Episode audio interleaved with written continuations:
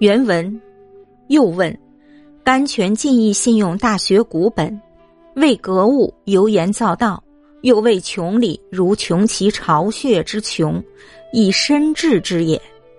故格物亦只是随处体认天理，似与先生之说见同。先生曰：“甘泉用功，所以转得来。当时与说亲民字不须改，他亦不信。今论格物亦尽。”但不须换物字做礼字，只还他一物字便是。后有人问九川曰：“今何不一物字？”曰：“中庸曰不成无物。”程子曰：“物来顺应。”又如“物各复物”“胸中无物”之类，皆古人常用字也。他日先生亦云然。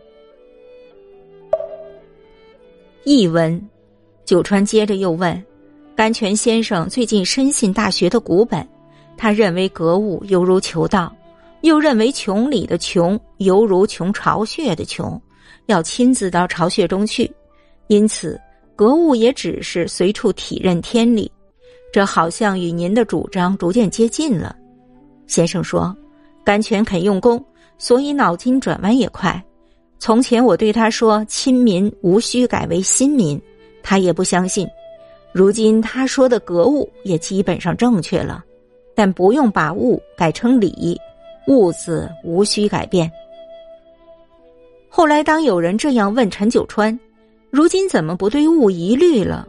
九川回答说：“中庸上说不成无物，程颐也说物来顺应，物各复物，胸中无物等等。”可知“物”字是古人常用字，后来有一天，先生也这样说。